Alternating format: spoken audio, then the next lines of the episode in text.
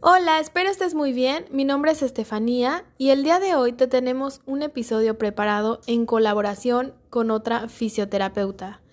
Y esta es con la licenciada Angelina Buitrón.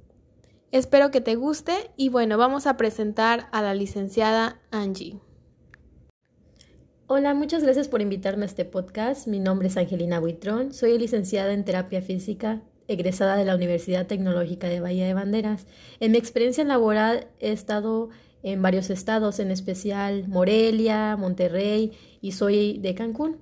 El tema que vamos a abordar el día de hoy se llama relación de la cintura escapular y la hipercefosis.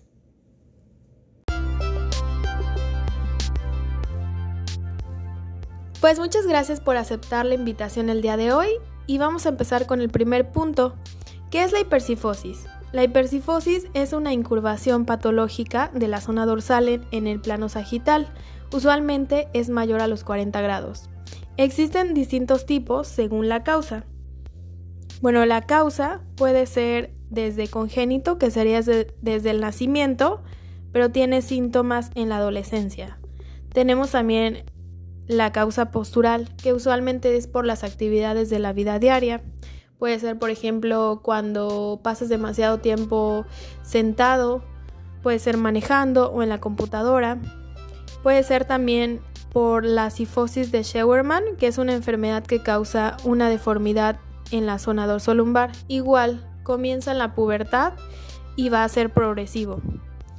La otra causa es que sea secundaria. Puede ser secundaria a otra enfermedad como puede ser osteoporosis o artritis o puede ser por alguna cirugía, una infección, por cáncer, por una fractura, por quimioterapia. Entonces, la postura va a depender de la gravedad y la morfología de cada persona, pero también es muy importante destacar que va a depender de la musculatura.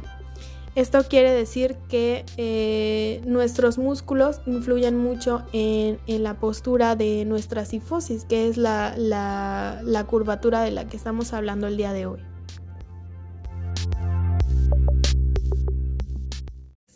Vamos a continuar con la cintura escapular. La cintura escapular es un conjunto de huesos, músculos y ligamentos. Estos se encuentran ubicados en la parte superior y es un estabilizador que permite el movimiento tanto de la caja torácica como del hombro. Podemos apreciar en la parte frontal que se une con la clavícula, un hueso largo que tiene forma de S y al este se une al esternón, que a su vez en la parte external se une al acromio y este por la parte posterior se une al homóplato. Algunos de los músculos involucrados como principales podríamos decir es el cerrato mayor, romboides, pectoral menor, trapecio medio, trapecio fibras superiores y trapecio fibras inferiores. Perfecto, ahora vamos a pasar con los síntomas de la hipercifosis. Y aquí tenemos el más destacable que es una postura encorvada hacia adelante. A partir de esta postura podemos presentar un dolor que puede ir de leve a intenso o severo, podemos presentar una fatiga generalizada en todo el cuerpo, una hipersensibilidad sobre la zona torácica, que puede estar afectando también a cuello, cabeza y la articulación temporomandibular. Podemos también presentar rigidez articular y, en algunos casos, dificultad para respirar. Ahora hablaremos de las funciones de la cintura escapular. Las funciones de la cintura escapular es trabajar en tres grados de, libertad o movimientos que permiten tanto lo que es la elevación, descenso, antepulsión y retropulsión. En estos movimientos también se ven involucrados parte de lo que es la caja torácica y por eso tener relación en específico estas funciones en cuanto a la hipercifosis, ya que debido a esta hipercifosis podemos tener acortamiento de alguno de estos movimientos.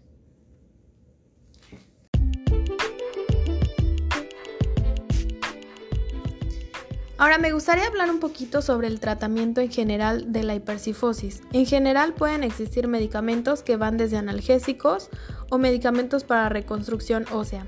También contamos con una variedad de órtesis que van desde fajas, corsés y chalecos para una corrección postural o postquirúrgica. Tenemos también la fisioterapia, tenemos también la opción quirúrgica, tenemos la opción de los ejercicios de fortalecimiento, que pueden ir desde ejercicios fisioterapéuticos, también ejercicios de yoga o ejercicios de pilates, pero bien especificados por un profesional. Tenemos también la opción del masaje.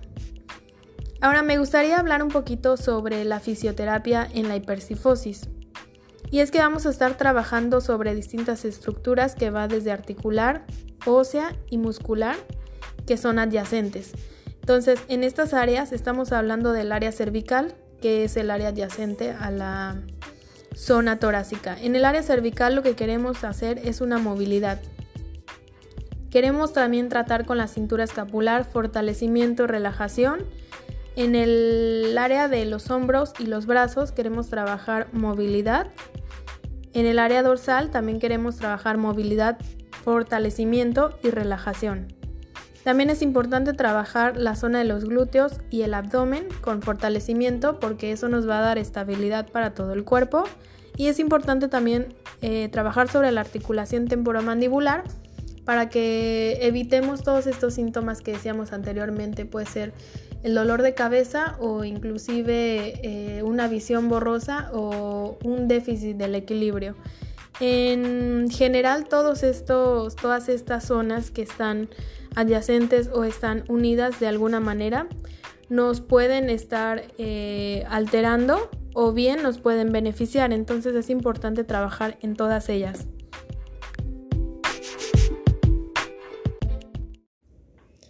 Ahora hablaremos sobre la experiencia clínica en cuanto a la relación que tiene la cintura escapular y con las personas que tienen hipercifosis.